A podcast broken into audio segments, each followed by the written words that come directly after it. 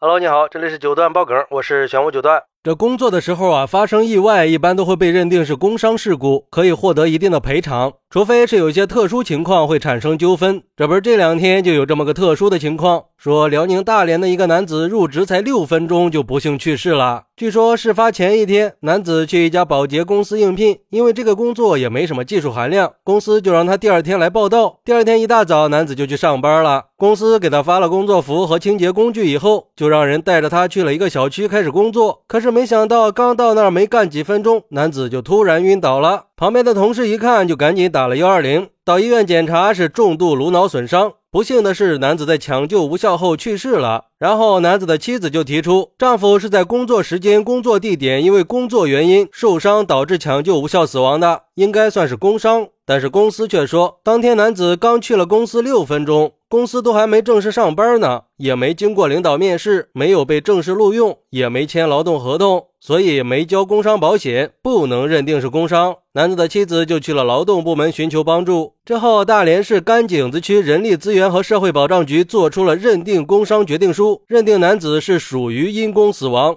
因为公司还没有给男子交工伤保险，那这一百多万的工伤待遇就得由保洁公司来赔付了。嚯，这公司够倒霉的呀！招个员工就见了一面，人就没了，还得赔钱。而对于这个事儿，有网友就说了，这个不应该全赖在公司身上。上班六分钟就去世了，说明他本身应该就是有病的，这还没给公司做任何贡献呢。明眼人应该都看得出来，这就是家属赖上公司了。我觉得让公司承担一小部分就行了，不能这样欺负公司吧？这样对这些小型企业太不合理了。这要是大企业还好，小企业这一下就得破产了。这公司一破产，就会有更多的人失业，最后还不是社会得不偿失吗？虽然说务工者相比企业来说是弱者，但是谁又来保护这些小型企业的利益呢？入职六分钟拖垮一家企业，太不公平了。法律有时候也应该结合实际情况，也要有温度嘛。还有网友说，干保洁的大多数都是老年群体，有基础病也正常，就跟定时炸弹一样，不知道什么时候就会爆炸，就看老板的运气好不好了。我以前做保洁主管的时候，就有个阿姨，白天上班的时候还没事呢，晚上回家以后脑溢血住院半个月，我去医院看了两次，出院以后她还要来上班，我肯定不敢用呀，她家人就说要告我，还好这个阿姨人好，阻止了她家人。不过也有网友认为。只要是在工作的过程中死亡，那就是工亡。只要存在实际意义上的工作契约状态，就可以让公司承担责任。这就跟上下班路上死亡算不算工伤是一样的道理。是因为工作需要才有的上下班，那上下班路上就属于工作状态中的一环，所以也是工亡的一种。劳动合同只是属于纸面契约，但是实际契约也属于其中的。只能说这个公司倒霉遇到了这个事儿，毕竟员工的命也没了呀，谁都不愿意看到这样的结果。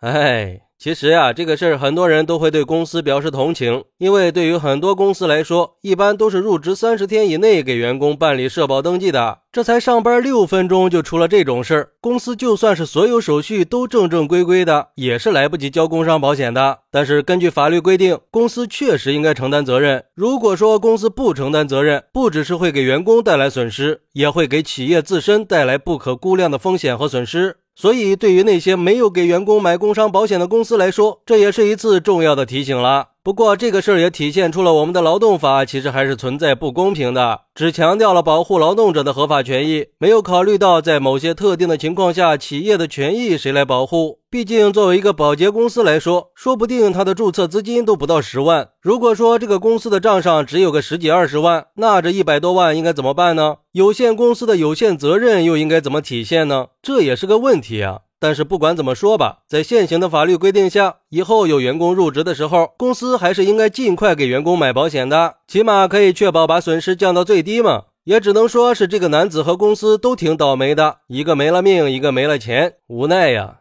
好，那你认为这种情况应该被认定是因公死亡吗？快来评论区分享一下吧，我在评论区等你。喜欢我的朋友可以点个关注，加个订阅，送个月票。拜拜。